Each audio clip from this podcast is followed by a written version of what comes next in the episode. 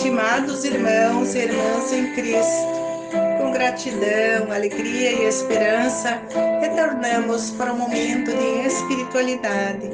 Celebramos hoje o quarto domingo da Páscoa, onde a liturgia nos apresenta Jesus, o bom pastor. E com toda a igreja reconhecemos que Jesus continua no meio de nós para nos proteger dos perigos e nos conduzir à vida.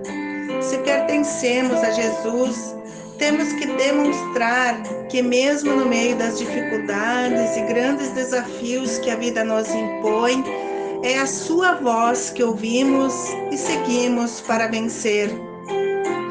O Evangelho do Bom Pastor não é um simples título, mas sim uma expressão de sua vida. Ele não ficava indiferente diante das situações de opressão e humilhação de seu povo.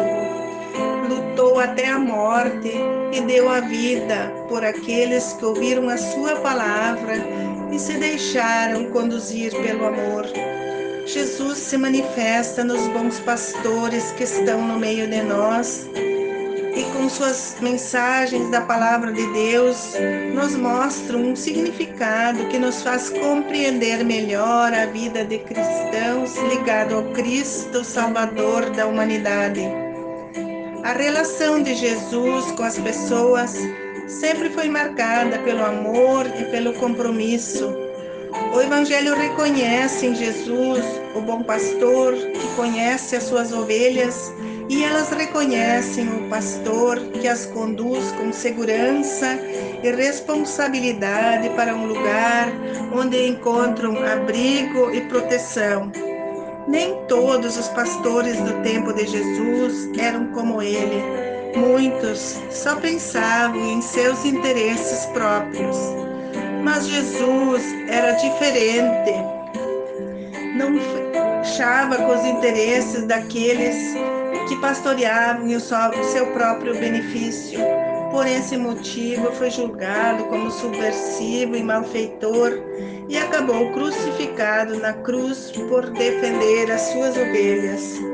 O Evangelho do Bom Pastor é um estímulo para a reflexão das pessoas que têm responsabilidades sociais para conduzir um rebanho é preciso reconhecer e distinguir entre os verdadeiros e falsos pastores. Estamos preparados para ser bons pastores nos lugares onde nós atuamos? Nós somos capazes de ouvir e reconhecer a voz de Jesus, o bom pastor, diante das atitudes em nossa própria vida? Somos capazes de encontrar a força do Espírito Santo nas palavras do bom pastor para enfrentar as incompreensões desse mundo que continua a se sentir incomodado com aqueles que fazem o bem e praticam a justiça. Não estamos sozinhos. Cristo, o bom pastor, está no meio de nós e nos convida para sermos testemunhas de sua plenitude.